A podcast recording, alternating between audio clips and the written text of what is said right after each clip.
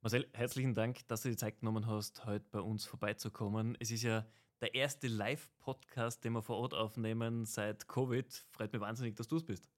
Danke. Freut mich auch, Stefan. Wirklich eine Ehre, hier mit dabei zu sein. Nur dazu bei der Premiere. Sehr gerne. Marcel, ich kenne dich ja schon länger, ähm, aber für die von unseren Zuhörern, die jetzt noch weniger mit deinem Namen verbinden können, äh, stell dir mal ganz kurz vor, was du machst, was so deine Funktion aktuell in der E-Commerce-Branche ist. Sehr gern. Äh, ich bin der Marcel Verhofnik, bin aus Oberösterreich und bin aktuell zuständig für die Online-Plattformen bei Intersport. Äh, wir sind Österreichs äh, größter Sportartikelfachhändler mhm. und haben knapp 300 Standorte und eben zwei Online-Plattformen. Einmal für Produktverkauf, unsere Omnichannel-Plattform und für Produktverleih, wo hauptsächlich internationale Kunden dann ihre Skier oder Fahrräder für den Urlaub buchen. Jetzt, ihr seid ja ein, eines der ersten Unternehmen gewesen, die im Sportbereich in Österreich tätig waren. Und gerade die Sportindustrie ist halt heiß umkämpft. Wir sind ein Sportland, auf jeden Fall. Ähm, es gibt viele Pure Player, es gibt viele Omnichannel Player, so wie euch. Was ist denn deiner Meinung nach speziell auf Österreich bezogen so eine Grundvoraussetzung, die man haben muss, damit die Kunden gerne einkaufen? Ja, ich denke, Österreich ist da in vielerlei Hinsicht sehr speziell. Zum einen, weil unsere Kunden äh, zu den sagen wir, wertvollsten Sportkäufern gehören in ganz Europa. Äh, Darum versuchen sie auch immer wieder internationale Player da in Österreich Fuß zu fassen, mhm. weil wir halt historisch bedingt natürlich mit, den, mit, der Nähe zu den Bergen da sehr viele begeisterte Skifahrer haben, die auch im ja. Sommer gern dann wandern gehen und so weiter. Und darum ist das ein sehr spannendes Land äh, für Sportartikel generell. Ähm, was die österreichischen Kunden, glaube ich, speziell macht, ähm, das sehen wir auch sehr gut im Vergleich zu den anderen drei Ländern, die wir hier von Wels aus managen. Das ist Tschechien, Slowakei und Ungarn. Mhm. Ähm, dass in Österreich nach wie vor äh, die Beratung eine deutlich höhere Rolle spielt als in anderen Märkten. Okay. Also, und das, obwohl quasi, also mir kommt immer vor, die Großteil der Österreicher ist quasi Sportexperte und sie wissen eh ganz genau, was sie wollen. Aber äh, ist es immer noch so wichtig? Ja, tatsächlich. Das überrascht mich persönlich auch immer wieder, ähm, wie viel Unterstützung doch ein riesiger Teil der Bevölkerung dabei braucht. Äh, klar, diese Unterstützung, die holt man sich heutzutage sehr oft über Informationen im Internet. Darum mhm. ist es natürlich auch unser Job, dass wir diese Beratung, die wir ja in den 300 Standorten äh, großteils äh, sehr gut abwickeln, mhm. dass wir die ja ins Internet transformieren und dort auch die das benötigte Wissen vermitteln. Mhm. Ähm, und darum sehen wir auch, dass natürlich mehr Personen sich für Experten halten. Aber wenn es dann darum geht, dass man wirklich beispielsweise den perfekten Laufschuh findet für ja. seinen Laufstil und seine Ziele, dann äh, beantworten das die meisten Kunden einfach falsch. Okay. Für sich selbst. Ja, ja klar, man, man, hat ein eigenes Bild, wo es denn hingeht. Und am besten nehme ich den Laufschuh vom Olympiasieger, weil klar, auf dem Level bin ich natürlich auch. und dann, dann passt er halt nicht zum Laufstil. Jetzt hast du was gesagt, internationale Player versuchen es ja immer wieder in Österreich. Ähm, und es gibt einen UK-Player, äh, der es halt nicht geschafft hat, weil sie auf vielleicht geringere Qualität und überhaupt keine Beratung gesetzt haben. Ihr seid jetzt genau am anderen Ende. Wie kriegt ihr denn auch die guten Leute für die Beratung? Das ist ja online Thema ist Content immer wichtig. Aber gerade offline brauche ich ja wirklich jemanden, der den Sport lebt, selber sich auskennt. Den kann ich nicht einfach nur eine Stunde in der Schulung setzen und dann sagen, so, du bist jetzt der Laufexperte oder Mountainbike-Experte. Wie macht's denn das? Ähm, sehr gute Frage, weil das ganze Thema Employer Branding sicher gerade zu unseren wichtigsten strategischen Schwerpunkten gehört. Ähm, was wir natürlich als riesigen Vorteil haben, ist, dass wir äh, viele Personen haben, die eine wirkliche Leidenschaft haben für das, was sie da verkaufen. Mhm. Äh, weil wir natürlich versuchen, dass wir eher Sportler mhm. dazu bringen, zu Intersport zu kommen, als die Intersportler zu Sportlern zu machen. Ähm, das heißt, wir versuchen wirklich ganz gezielt auch über, über Jobprofile, aber auch über teilweise über Dienstverträge sogar, die bewusst nur Teilzeit sind, damit dann ein Bergführer nebenbei nur seinen Bergführerjob machen kann, aber dann seine 20 Stunden die Woche, wenn wirklich äh, die, die Peak-Time ist, im Standard sein kann und sein wahnsinnig hohes Wissen dann an die Kunden weitergibt und denen dabei hilft, dass die das perfekte Produkt dann finden. Okay, das heißt schon im Recruiting ist es quasi ein essentieller Teil davon, die richtigen Leute Absolut, absolut richtig. Okay. Also wir haben schon gesehen, dass man natürlich äh, auch Personen begeistern kann, über die Anstellung bei Intersport dann mehr Sport zu treiben. Aber der einfachere Weg und der häufigere Weg ist umgekehrt, dass wir uns die Sportler holen, weil die sagen, das ist meine Leidenschaft, ich mag mich mit den Produkten intensiv auseinandersetzen und das dann auch anderen Menschen äh, beibringen und denen dabei helfen.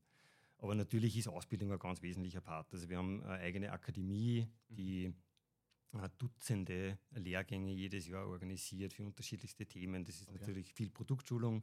aber auch natürlich andere Themen wie Verkaufsschulung etc. Super spannend. Jetzt haben wir eingangs erwähnt, ihr seid ja kein E-Commerce Pure Player, sondern ihr seid einer, die wirklich Omnichannel leben. Und ihr habt 300 Filialen, glaube ich, ungefähr. Ähm, ihr habt natürlich eure Online-Plattformen. Wie schafft ihr es tatsächlich, diesen Omnichannel-Gedanken zu leben? Weil viele tun sich damit nur schwer. Ich habe natürlich den Kunden am POS, den kann ich dann oft nicht identifizieren. Ich habe einen Kunden online, den kann ich zum Glück identifizieren. Aber wie verbindet ihr das? Ähm, der Schlüssel für uns dazu ist äh, ganz klar unsere Kundenkarte, mhm. also das Bonusprogramm, das wir seit 15 Jahren, denke ich, in etwa schon laufen haben. Okay. Also das sind äh, doch sehr viele Österreicher mit dabei, die Intersport-Kundenkonto haben. Aber was wir jetzt letztes Jahr gemacht haben, was eines der größeren Projekte war, ist, dass wir das auf äh, neue Beine stellen, mhm. ein völlig neues Loyalty-Programm einführen mit Punktesystem, das dann wirklich auch Omnichannel ist, also wo man auch auf der Online-Plattform dann Punkte sammeln und einlösen kann. Und das ist jetzt für uns die Grundlage, um noch viel besser zu verstehen, wie sich Kunden wirklich in dieser Omnichannel-Welt verhalten. Ähm, weil die ROPO-Effekte, da haben wir davor auch schon Annäherungswerte äh, gekannt, die sind unbestreitbar da, die sind wesentlich stärker wie unsere E-Commerce-Umsätze, die wir da sehen. Ähm, und das ist natürlich auch unser primäres Ziel, dass wir viele, möglichst viele Österreicher, die sich interessieren für eine neue Sportart mhm. oder für ein bestimmtes Sportprodukt, an der Stelle abholen, wo sie ihren Bedarf mal konkretisieren, wo sie noch Wissen brauchen und wir die dann zu uns holen, ihnen zeigen, dass wir äh, die Stelle sind, wo es die Expertise zum Sport gibt und den Kunden dann entscheiden lassen, ob er den bequemen Weg gehen will und direkt von der Couch aus äh, online bestellen will oder eben noch in den Standard geht, ja. äh, um sie das mehr an Beratung zu holen oder die mhm. Dinge mehr auszuprobieren.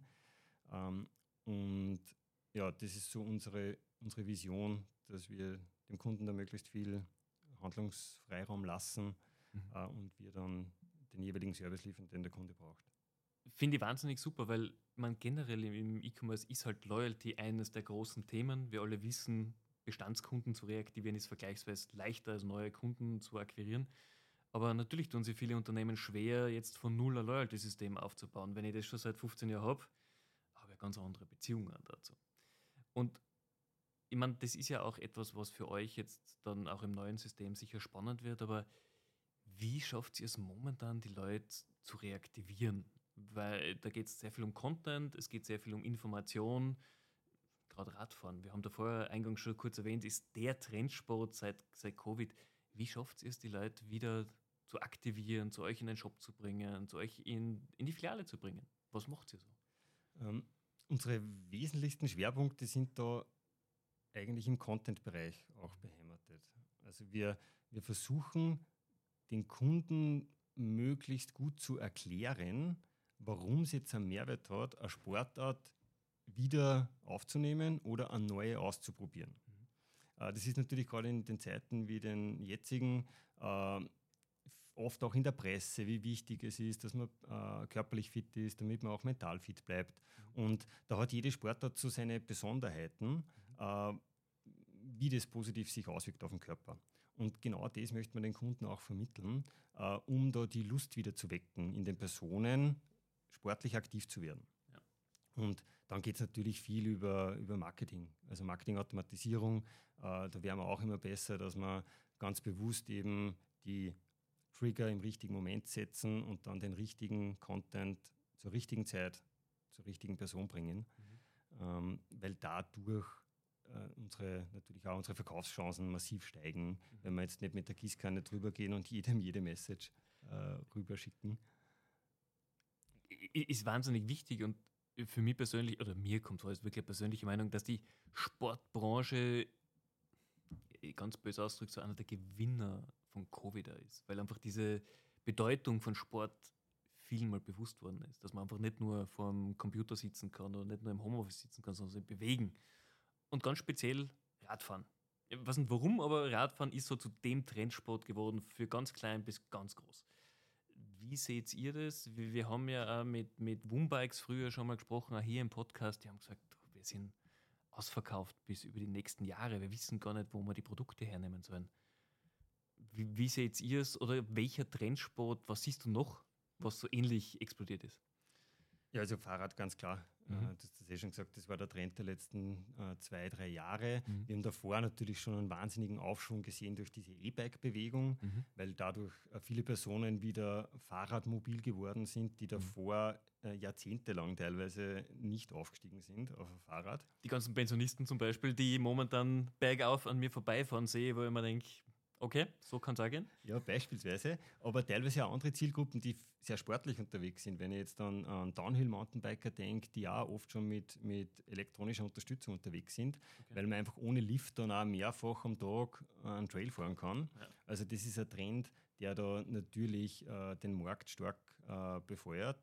Äh, Zusätzlich sehen wir aber gerade jetzt in den letzten ein, zwei Jahren auch äh, relativ klar den Trend, dass aus ökologischen Gründen viele Personen wieder zum Fahrrad greifen. Ähm, weil es natürlich bei den Muskelpreisen kein ja, Wunder. Ja, genau, gerade jetzt mit den Spritpreisen natürlich noch mal stärker, aber auch davor schon war, war der Wunsch bei sehr vielen Kunden da auch was Gutes für die Umwelt zu tun, wenn ich mein Gerät halt mit Muskelkraft betreibe und nicht mit einem fossilen Brennstoff. Okay. Ähm, also das spielt da aus unserer Sicht auch mit rein. Mhm. Ähm, aber es ist ja einfach auch ein gutes Gefühl, wenn man am Bike sitzt, der Fahrtwind durch die Haare ja. weht. Äh, das schätzen jetzt wieder deutlich mehr Personen. Mhm. Ähm, wobei man sagen muss, dass europaweit der Fahrradmarkt immer leicht gewachsen ist, äh, die letzten Jahrzehnte. Okay.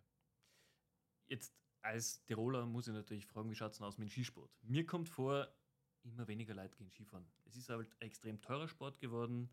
Ähm, Gerade das Thema auch Ski kaufen hat sich ja gewandelt sehr stark zu Ski ausleihen. Weil warum soll ich sie das ganze Jahr bei mir im Keller liegen haben, wenn ich mir jedes Mal die brandneuen Modelle frisch geschliffen, frisch gewachselt holen kann, um einen Skitag zu machen? Wie seht ihr es in dem Bereich? Also wir sehen schon, dass Alpinski mit Liftunterstützung mhm. quasi äh, nach wie vor sehr beliebt ist bei vielen Österreichern. Mhm. Also da sehen, können wir bei weitem nicht von irgendeinem Einbruch reden oder dergleichen. Mhm. Also das ist schon äh, relativ stabil. Mhm. Was wir aber zusätzlich sehen, ist, dass gerade Tourenski komplett explodiert. Ja. Ähm, natürlich jetzt nur befeuert durch die Schließungen von Bergbahnen, die wir die letzten Jahre teilweise hatten. Aber weil das ähm, für viele Austauschsportler auch das Pendant ist zum Bergsteigen im Sommer. Ja. Und das natürlich nochmal ganz ein anderes Gefühl ist, äh, wenn man sich den Berg selbst aussuchen kann, auf dem man dann raufgeht und den Hang, den man dann runter wedelt.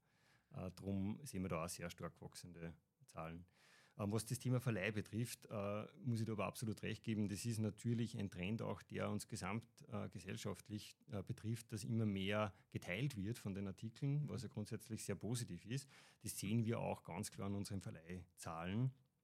Klar, die waren natürlich stark schwankend die letzten Jahre äh, wegen den Touristen, weil der Großteil der Personen, die in Österreich einen Ski ausleihen, die kommen trotzdem aus dem Ausland, aus äh, Deutschland, Niederlande äh, oder England. Okay.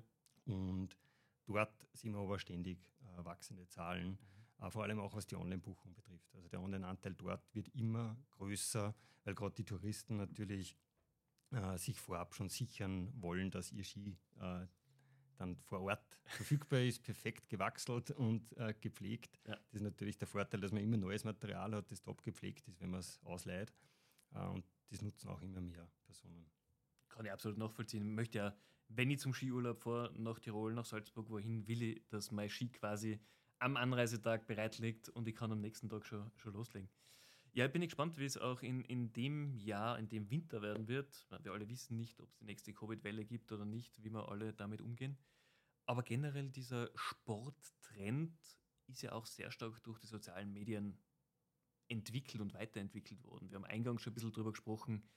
Es gibt immer mehr Sportinfluencer, ähm, diese ganze auch educational Content wird immer mehr. Wie spielt das für euch eine Rolle? Ähm, wir sehen, dass viele Sportarten jetzt auch hipper sind bei jüngeren Zielgruppen. Das ist eine wesentliche Veränderung, weil Wandern war bis vor vier, fünf Jahren jetzt äh, bei den 20-Jährigen noch nicht so, äh, so beliebt. Das ist eine ganz eine klare Trendumkehr. Okay. Äh, ich glaube auch, weil diese Generationen sich äh, jetzt wieder mehr darauf besinnen, dass man auch Zeit abseits vom Screen braucht mhm. und dass das wahnsinnig viel Kraft gibt, wenn man draußen in der Natur ist. Äh, und das ist natürlich stark begünstigt dadurch, dass auch Berühmtheiten wie äh, Influencer, groß oder klein, äh, dann diese Sportarten ausüben mhm. und rüberbringen, dass das wirklich eine super Sache ist, wenn man auch mal weg ist vom Smartphone und in der Realität draußen am Berg steht. Ja, also ich glaube, das kennt jeder von uns, wenn du am Berg unterwegs bist, egal ob Mountainbiken, Skifahren, es ist Erlebnis und du bist fertig danach, aber es hat Spaß gemacht und das, das ist ja das, das Wichtige das ist für mich so ein Punkt, wo ich sage, ich finde es wahnsinnig gut, dass genau solche Trends durch Influencer ausgelöst werden. Es geht nicht immer nur darum, Produkte zu verkaufen, sondern einmal positiven Impact zu haben. Aber trotzdem gehört Influencer-Marketing für viele Unternehmen zum Grundlagen-Marketing-Mix. Wie ist es bei euch? Arbeitet ihr auch mit Influencern zusammen oder ist das etwas, wo ihr sagt, na, das lassen wir anderen über? Wir arbeiten mit Influencern, mhm. aber das sind fast ausschließlich interne Influencer. Also okay. wirklich authentische Sportler, ja. die schon bei Intersport arbeiten, die parallel vielleicht Bergführer sind ja. und die dann aber natürlich bis ins kleinste Detail rüberbringen können, äh, was ein was ein Sportart ausmacht, also worauf es ankommt. Klar, das ist jetzt keine Einfachheit, dass man da die Personen findet, die dann auch gut rüberkommen vor der Kamera. Ja. Aber bei, bei 4000 Intersportlern in Österreich findet man doch einige, bei denen das sehr gut funktioniert. Und das war für uns immer der, der glaubhaftere Weg, als jetzt jemanden zu bezahlen, der dann heute Werbung für uns macht und morgen vielleicht für Zahnpasta. Ähm, drum haben, ich, ich wir haben super. viel getestet. Ja. Natürlich, wir haben viel getestet in den letzten Jahren. Okay. Äh, haben mal gute, mal weniger gute Erfahrungen gemacht mit den Kooperationen, die wir da eingegangen sind und haben dann aber eigentlich sehr, sehr bewusst beschlossen, dass wir uns noch stärker auf das konzentrieren, was wir sind, nämlich Berater in Sportfragen. Mhm. Und da gibt es sehr viele Personen, die das auch super gut rüberbringen können. Also kann ich nur unseren YouTube-Channel empfehlen, da äh, sind ein paar Kollegen drauf, die echt äh, sehr simpel und einfach erklären, warum es bei einem Wanderschuh jetzt einen Unterschied gibt zwischen Damen- und Herrenmodell beispielsweise. Ich, ich finde die Herangehensweise super, vor allem ich habe es in der Art und Weise ganz, ganz selten gehört bei Unternehmen. Wie du sagst, es ist halt 100% authentisch. Er oder sie weiß wahrscheinlich auch zu 100% von was er spricht und viel, viel besser kann ich so ein Wissen auch gar nicht vermitteln. Jetzt, für mich ist immer momentan das Thema, wenn ich gerade mit Markenunternehmen spreche, viele sagen, okay, wir wollen direkt hin zum Kunden. Der Direct-to-Consumer oder Customer-Trend ist ungebrochen. Also immer mehr Marken versuchen, den direkten Weg zu gehen. Unterschätzen es zum Teil, zum Teil wird es overengineert. Wie ist das für euch? Wie spürt ihr das mit euren Marken? Ähm, ja, wir spüren, dass manche Marken ähm, selektiver werden, mhm. was ihre Handelspartner betrifft. Mhm. Das kommt uns aber in der Regel immer zuguten. Okay. Ja, weil wir aus meiner subjektiven Sicht äh, doch für die meisten Marken der Premium-Partner sind, mhm. äh, von dem sie wissen, dass wir sehr viel Wert auf Qualität legen und wir dann vor allem beratungsintensive Produkte, die man sich jetzt eben nicht oder oft nicht über zwei, drei Klicks äh, mal schnell online bestellt, dass wir die am besten auch erklären können und den Kunden dabei helfen. Darum haben wir da äh, nach wie vor sehr, sehr starke Verbindungen zu unseren Markenpartnern aber wir sehen natürlich, dass es andere da, die eher stark in die Discount-Schiene gehen, wesentlich schwerer haben. Ja, also die, die spüren das ganz, ganz sicher. Wobei ich sagen muss, ich bin selber jemand, ich recherchiere immer für Sportarten, die mich interessieren, viel online. Und beim letzten Mal, als ich vor vier Jahren mal Sub gekauft habe, habe ich auch gesagt, so, ich weiß eigentlich durch den Content, den ich mir angeschaut habe, durch die ganzen Influencer natürlich, das ist genau das Board, das ich haben will. Dann bin ich zum Neusiedlersee gefahren, habe vier verschiedene Boards ausprobiert, und das war ganz anderes, das ich dann gekauft habe, weil in der Realität einfach dieses Board zwar mega geil ausgeschaut hat und super geile Marken war, aber einfach zu meinem Paddlestil überhaupt nicht passt hat. Und ich Ja. glaube, das ist das Wichtige, wo ihr dann äh, als, als Vor-Ort-Person oder Vor-Ort-Berater eingreifen könnt, oder? Super Beispiel. Das ist nämlich genau der Unterschied zwischen Theorie und Praxis. In der Theorie glauben so viele Personen, dass sie die Top-Experten sind. Aber wenn sie dann mal äh, zu uns ins Geschäft kommen und auf dem Fahrrad sitzen, dann spüren sie erst in der Praxis, äh, wie sich das wirklich anfühlt, welche Dimensionen sie genau brauchen, welche Rahmengrößen und dergleichen. Und da überschätzen sich manche Personen äh, und kaufen dann schlussendlich was Falsches, mit dem sie dann keinen Spaß haben. Und das ist genau unsere Aufgabe, dass wir das verhindern und den Kunden wirklich das Produkt geben, mit dem sie den maximalen Spaß haben an der Sportart. So, jetzt muss ich eine provokante Frage stellen, äh, wofür wahrscheinlich dann an die Wand gestellt wird. Sind es eher Männer, die quasi glauben, sie sind die Experten, weil sie sich davor stundenlang irgendwas zusammen recherchiert haben und dann plötzlich überrascht sind, dass es vielleicht doch nicht so ist? Oder kann man nicht sagen, ob Mann oder Frau? Nach meiner subjektiven Einschätzung sind es klar die Männer. Schon, gell? Ja, hätte ich schon geschätzt. ja, wir, wir versuchen uns halt doch immer davor zu informieren und technische Daten lieber Ja. zu lernen, als wie dann das Erlebnis zu haben, so schnell. Okay. Ganz generell, das ist so die einzige Frage hin zu Daten. Seht ihr einen Unterschied zwischen Online- und Offline-Käufer? Kaufen online eher Männer oder ist es sehr ausgewogen bei euch? Äh, Bei uns ist sehr ausgewogen. Online sind wir sogar etwas weiblicher. Okay. Minimal, aber Mhm. etwas weiblicher. Aus dem Grund, weil äh, viele Familien zu unseren Kunden gehören und die Ausrüstung und die Sportbekleidung für die Kinder, die kaufen dann oft die Mütter. Mhm. Äh, darum sehen wir, dass wir online etwas weiblicher sind, aber es ist wirklich ein minimaler Unterschied. Macht es für euch dann einen Unterschied äh, in der Gestaltung der, der Plattformen und vom Content, wo ihr sagt, okay, äh, den, den Content, den wir eher Männer ausspielen, ist ein bisschen anders gestaltet als wie der für Frauen? Oder sagt ihr, na, wir wollen einfach ganz generell geschlechterneutral die Informationen präsentieren? Sehr guter Punkt, weil das sicher eines unserer Zukunftsthemen sein wird, mehr zu personalisieren.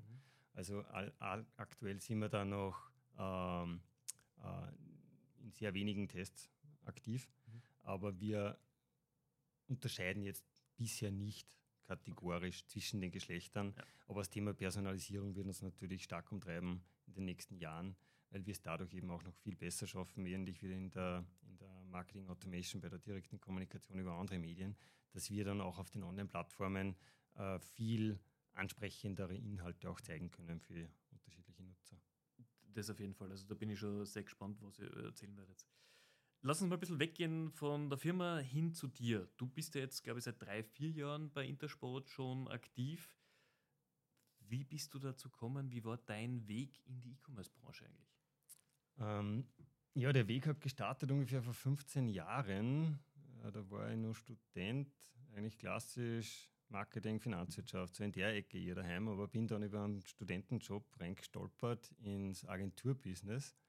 Äh, ganz eine junge Agentur aus Linz, äh, die Smarte E-Commerce, bei denen ich da dann gestartet habe und da über einige Jahre super äh, viel lernen habe können, Mhm. ähm, das, das Unternehmen auch wachsen äh, gesehen habe, ähm, bis eben Anfang 2018 bin ich dann gewechselt zu Intersport, war auch äh, sehr äh, schnelle Entscheidung, äh, weil für mich immer der Reiz da war, äh, mal tiefer einzutauchen, auch in andere Themen äh, des E-Commerce äh, und des Handels an sich und sich da gerade im Sport natürlich eine Tür geöffnet hat, die für mich persönlich super reizvoll war und ich auch gesehen habe, dass wir da echt nur sehr viel bewegen können in der Ecke, wo ich mich schon etwas ausgekannt habe.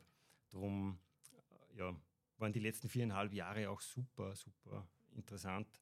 Äh, wir haben wahnsinnig viel verändert. Mhm. Äh, ich habe wieder wahnsinnig viel gelernt. Wir haben völlig neue Strukturen aufgebaut, sehr viele neue Kolleginnen und Kollegen äh, mit ins Team aufgenommen, ähm, manche Leistungen auch ins Haus reingeholt, weil wir der Meinung waren, dass das eben eine Kernkompetenz von uns sein sollte.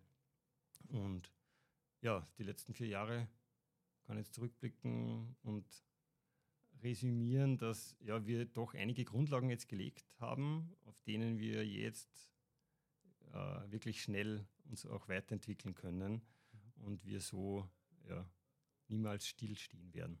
Na, ich glaube, das ist wahnsinnig wichtig und habe habt eine enorme Entwicklung gemacht in den letzten Jahren.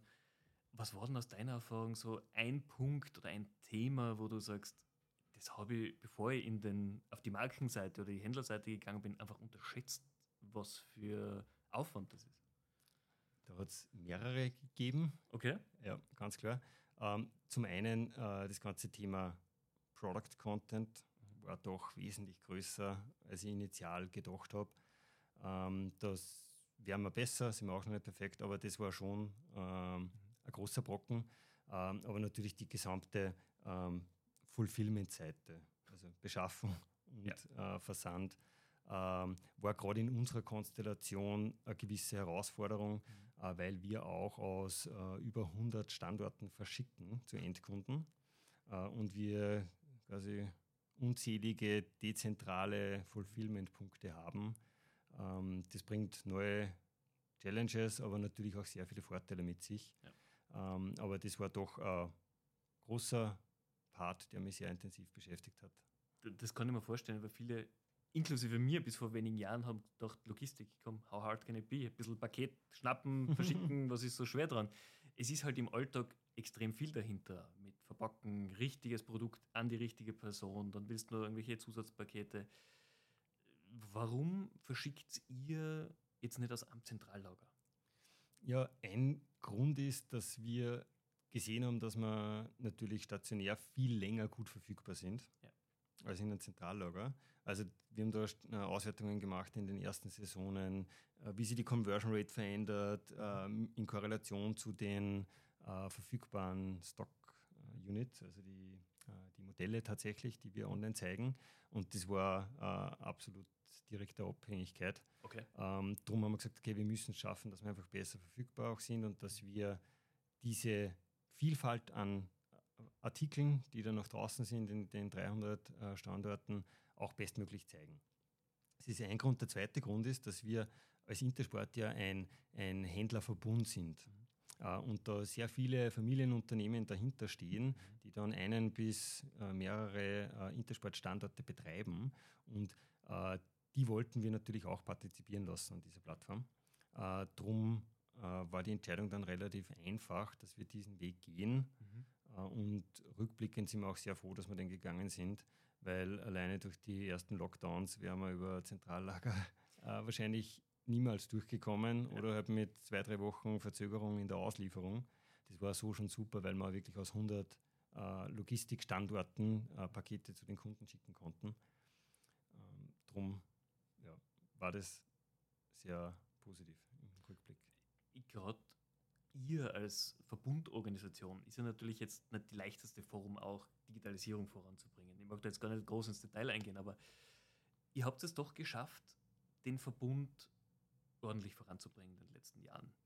Wie viel Überzeugungsarbeit war es teilweise intern? Oder war dem Verbund und allen Unternehmen klar, dass was gemacht werden muss?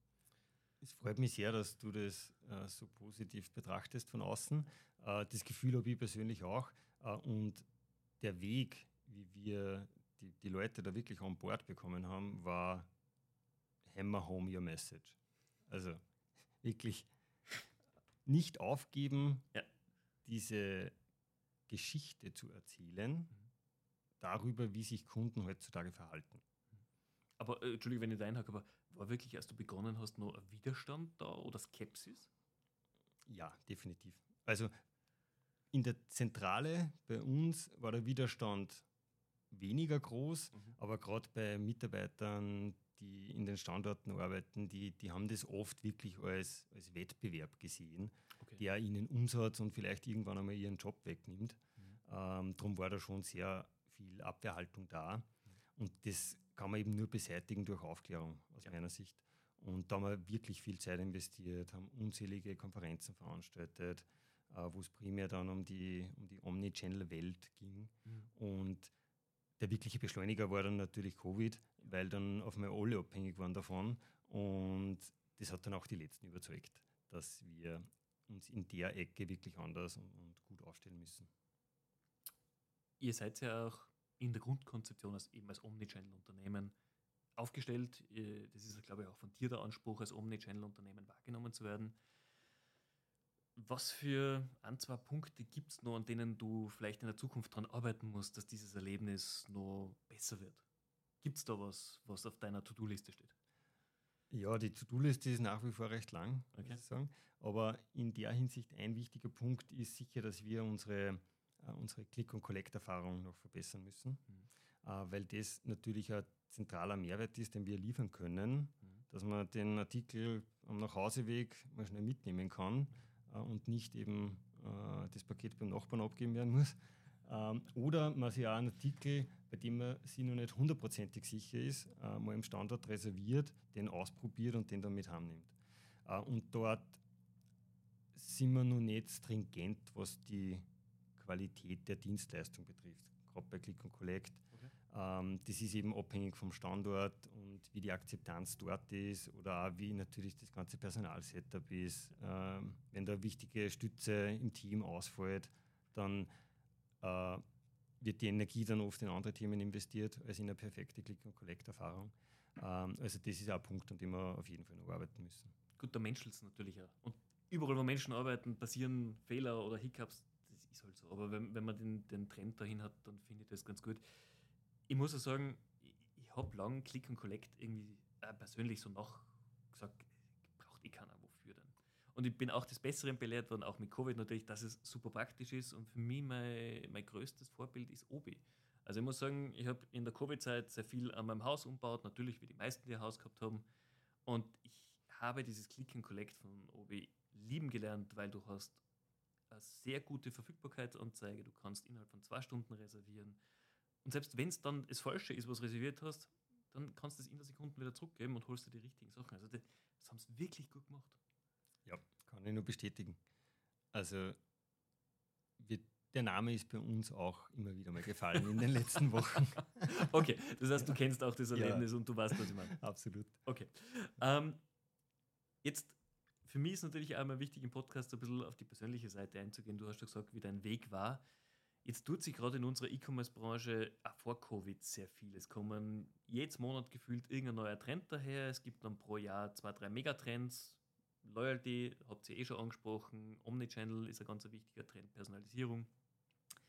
Wie machst du es für dich selber, dass du weißt, was ist wichtig, was kann man vielleicht ein bisschen übersehen und wie bildest du dich auch weiter in den Themen? Mhm. Ja, eine immer wichtigere Stütze in dem Bereich sind eigentlich die Kollegen geworden, mit denen ich tagtäglich zusammenarbeite. Mhm. Äh, weil die sind in ihren Spezialdisziplinen natürlich in den Themen noch viel tiefer drin, als ich ja. das sein werde. Und die äh, kuratieren schon mal vor, was mhm. wirklich relevante Themen sind und die äh, besprechen wir natürlich im Team. Okay. Äh, das ist auch ein wichtiger Weg, der mir mit Informationen äh, versorgt. Daneben habe ich natürlich die gängigen Podcasts so am Laufen ja. Äh, oder bekomme die Newsletter von besagten. Ähm, aber was ich daneben auch immer noch mache, ist, dass ich seit vielen Jahren auch wirklich physisch äh, Magazin lese, mhm. äh, normales Management-Magazin, äh, die das sicherstellen soll, dass ich mich auch in meiner Verantwortung als, als Führungskraft weiterentwickeln kann. Ja. Und das hilft auch extrem, um über den Tellerrand zu schauen. Gerade für ein Omnichannel-Unternehmen ist es natürlich nicht nur E-Commerce, darum möchte ich da bewusst ausbrechen aus der Bubble mhm. äh, und liest dann auch Artikel über normale Personalentwicklung oder äh, irgendein Logistikthema. Ist wahnsinnig wichtig, vor allem genau das gibt dir halt auch dieses, dieses Gesamtbild, weil jeder, der sich halt nur auf E-Commerce konzentriert, irgendwann kriegst du die Scheuklappen und dann wird es schwierig. Mhm. Und es ist ja wesentlich mehr als E-Commerce. Ist ja CRM, Kundendaten.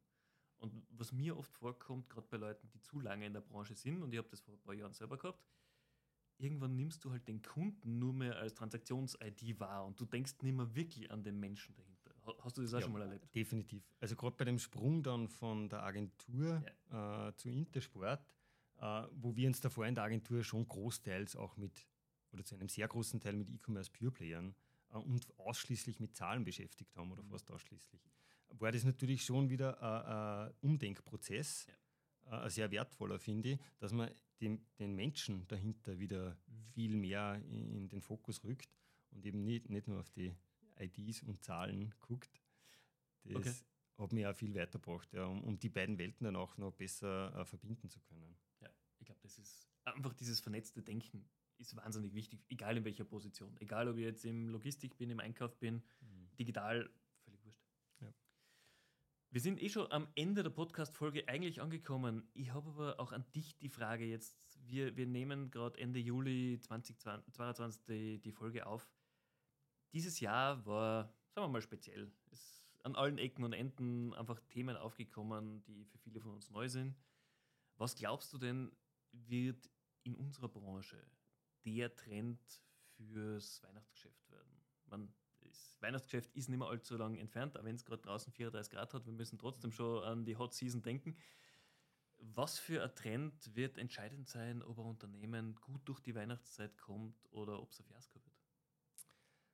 Ähm, ich glaube, viele Unternehmen werden die Weihnachtszeit bewusster planen heuer. Ähm, vor allem auch die Marketing-Spendings, glaube ich, gezielter einsetzen. Dort schauen, dass man wirklich die richtigen Personen mit der richtigen Message erwischt. Ja. Ähm, ist gleichzeitig irgendwie gerade so der laufende Megatrend, der Personalisierung und Big Data. Das mhm. hängt natürlich dann alles zusammen. Ähm, aber immer weniger werden da mit der Gießkanne groß drüber gehen und laut, extrem laut rausschreien mit massiven Streuverlusten. Ich glaube, da wird sich im Weihnachtsgeschäft heute schon ein bisschen was verändern. Und ich glaube, von Konsumentenseite her werden die Menschen noch viel mehr äh, überlegen, welche, äh, welche Geschenke wirklich qualitative Zeit schenken können dem Beschenkten. Ähm, also es werden emotionale Geschenke, glaube ich, sein. Erlebnisse oder mhm. äh, Artikel, mit denen die, die Personen einfach eine gute Zeit haben. Ähm, weil das ist, glaube ich, bei vielen zu kurz gekommen, natürlich die letzten Jahre. Und gerade jetzt in der Phase, glaube ich, brauchen viele Personen auch, äh, was das mal runterholt ja. und rausnimmt aus diesem äh, ständigen Flow an äh, mittelmäßigen bis negativen Informationen, die da täglich auf einen einprasseln aus den Medien. Mhm. Und ich glaube, die, die qualitative Zeit wird da im Fokus stehen, was, was Geschenke betrifft. Ja, definitiv. Also würde mich auch freuen, weil es vielen gut tun wird. Einfach raus aus diesem, wie du sagst, Beschallen von immer negativen Content, was ja auch auf den sozialen Medien vorherrscht leider. Und man muss wieder raus. Natur, deswegen ist Sport wahnsinnig wichtig und das ist auch der Grund, warum ich hoffe, dass Sport einfach noch viel mehr Bedeutung auch in den nächsten Jahren gewinnt, auch bei der Jugend gerade, wo es oft ja, ein bisschen hinten angehalten worden ist. Einfach sehr cool. Marcel, Vielen, vielen herzlichen Dank für die Zeit. War mega spannend mit dir zu plaudern. Ähm, ich wünsche euch natürlich gerade in den nächsten Monaten jetzt äh, alles Gute, auch dass ihr eure Themen voranbringt. Und ja, ich würde mich freuen, wenn wir demnächst wieder mal entweder einen Beitrag von dir lesen oder live erleben können, was sie bei euch tut, gerade im Omnichannel-Bereich. Vielen Dank, Stefan. War echt super, mit dir zu quatschen. Ich freue mich aufs nächste Treffen. Sehr gerne.